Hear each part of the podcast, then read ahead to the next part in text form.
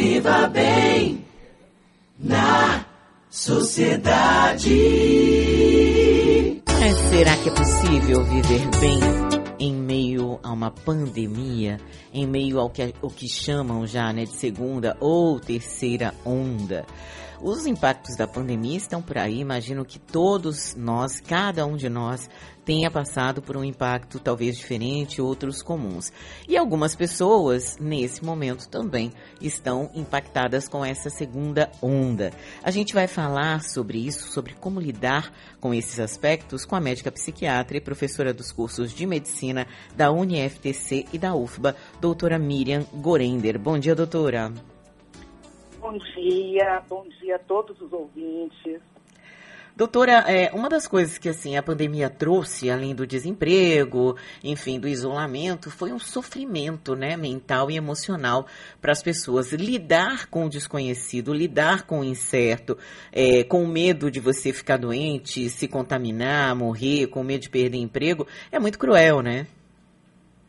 É, é bastante. Só que a gente não está falando simplesmente de sofrimento. O que nos preocupa, nós psiquiatras, atualmente, é que é, o termo que a gente deve utilizar não é mais sofrimento, é doença mesmo. As pessoas estão adoecendo. A senhora pode explicar um pouco melhor para a gente que tipo de doença é, tem aparecido nesse período de pandemia? Olha, são várias, mas as que predominam nesse momento são os transtornos de ansiedade e os quadros depressivos. Está acontecendo assim, é, a gente tem pessoas que já eram doentes e pioraram, tem pessoas que já tinham a doença, vinham tratadas, estavam bem e voltaram a recair. Eu já recebi paciente que estava há 10 anos bem e voltou a, a, apresentar o quadro depressivo. E tem pessoas que, na, no meu julgamento, de muitos colegas também, se não fosse o estresse causado pela pandemia, poderiam jamais adoecer, mas estão adoecendo agora. O que, que a gente pode dizer que são os sintomas da ansiedade enquanto doença, doutora? Pois é, isso é muito importante, é uma pergunta muito interessante, porque é, não é qualquer ansiedade.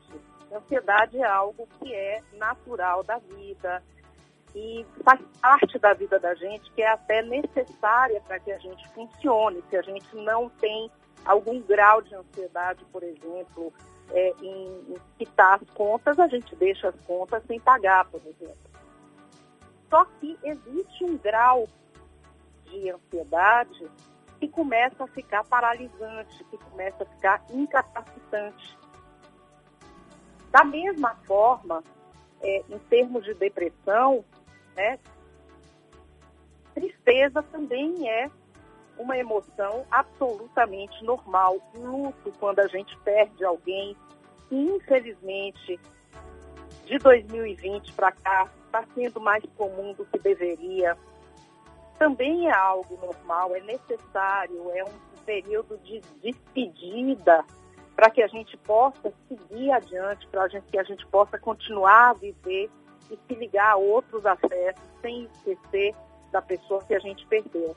Mas, quando a pessoa começa a ter uma tristeza sem motivo, que vem de dentro, que é muito intensa, com baixa de energia por muito tempo, que a pessoa não consegue explicar, que não se justifica por causas externas, e que a pessoa começa a deixar de conseguir fazer as suas atividades, de ter prazer com as atividades que normalmente lhe davam prazer, é hora de procurar ajuda.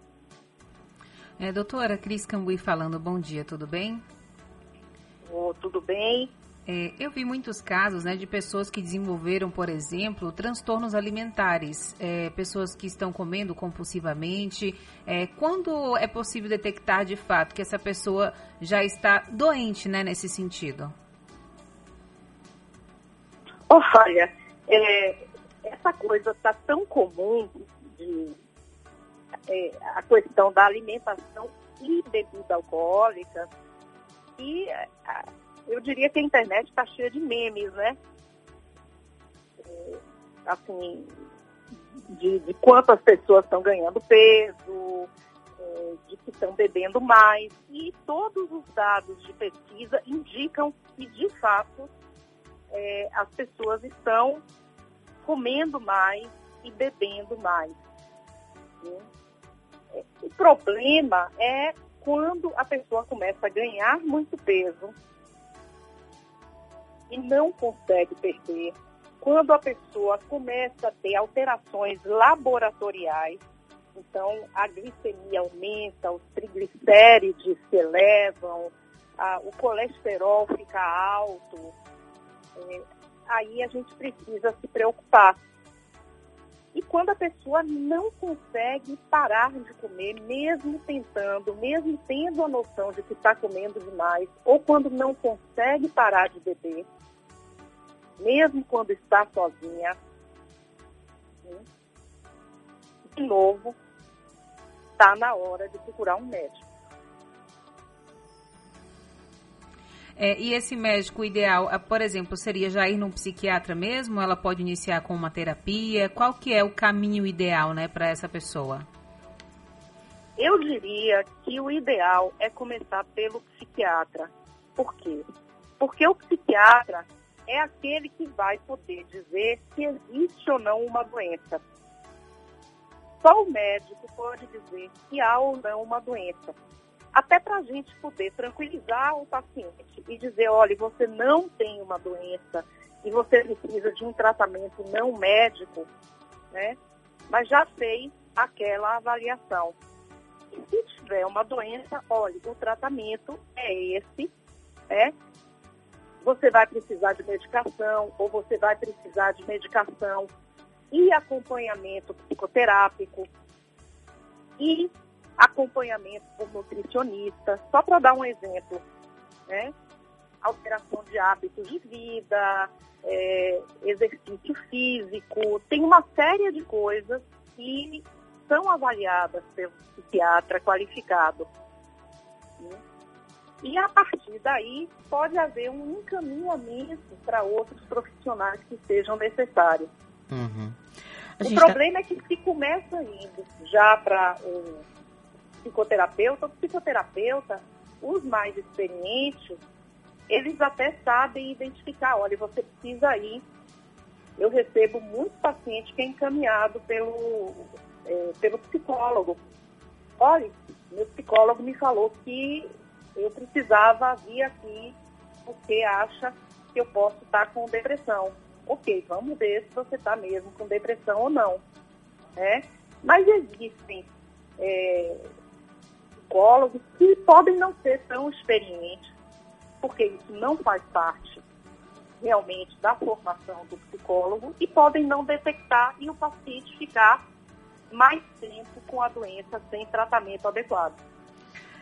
Nós estamos conversando com a médica psiquiatra e professora dos cursos de medicina da UniFTC e da UFBA, doutora Miriam Gorender. Doutora, é, algumas pessoas têm resistência, digamos assim, de procurar um psicólogo porque acham que é, fazer um tratamento medicamentoso para alguma dessas doenças, ansiedade, depressão e afins, pode deixá-los, é, como é que eu vou dizer? Eu não queria usar a palavra viciado, né? Mas a palavra que se o dependentes, exatamente, pode deixá-los dependentes. Eu queria que a senhora esclarecesse para as pessoas que pensam dessa forma é, sobre esse assunto.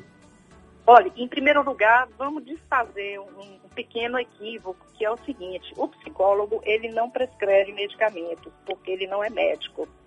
Quem prescreve medicação é o psiquiatra. O psicólogo faz o tratamento para o qual ele é qualificado que é a psicoterapia e outros tipos de terapia que não, é, não são tratamentos biológicos. A, a maioria, a imensa maioria das medicações psiquiátricas, dos psicofármacos, não causa qualquer dependência. O que acontece é que é, uma quantidade razoável de casos de é, doenças psiquiátricas tem uma tendência a cronificar, a se tornarem crônicos, tipo uma diabetes, uma hipertensão. E aí o que acontece é que precisa tratamento continuado e a pessoa não vai ficar bem se não mantiver o tratamento. Mas isso não é uma dependência no sentido de dependência de droga. Isso é uma dependência no sentido de que aquela pessoa precisa da medicação para o seu cérebro funcionar de forma equilibrada, harmônica, né? Para não ter os sintomas da doença. Existe uma classe, ou duas, duas na verdade, que tem potencial de abuso. Basicamente, são os benzodiazepínicos e os estimulantes. Né? E essas classes de medicamentos, ah, o psiquiatra em particular tem uma formação muito estrita no sentido de evitar esse abuso. É, é uma coisa que eu diria que a gente tem mais cuidado do que outras especialidades na prescrição dessas medicações. Elas são prescritas não para tomar de horário o tempo todo, mas para tomar de forma eventual numa crise. Então, é uma preocupação nossa que a pessoa não desenvolva uma dependência. Mas todos os antidepressivos, antipsicóticos, estabilizadores do humor, nada disso provoca dependência.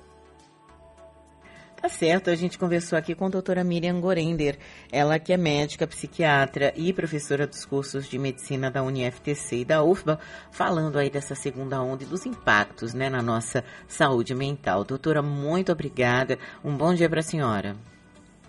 Eu que agradeço a oportunidade de estar aqui esclarecendo, né, espero ter contribuído muito bom dia para todos vocês da Rádio Sociedade e muito bom dia para os ouvintes. Fiquem bem. Obrigada.